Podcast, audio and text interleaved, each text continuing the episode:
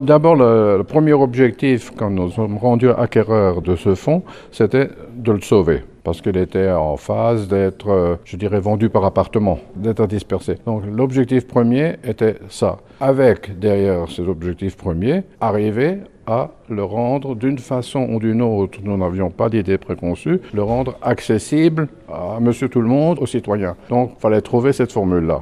Pendant cette période-là, ces œuvres étaient conservées chez nous dans de bonnes conditions, mais enfin quand même, elles n'étaient pas accrochées parce qu'elles n'étaient pas encadrées. Donc l'objectif primaire était vraiment sauver ce qu'on peut de la période 84-85, ce qui était l'objectif du maire Kretz à l'époque, rendre accessible la création contemporaine en Alsace à un moment donné.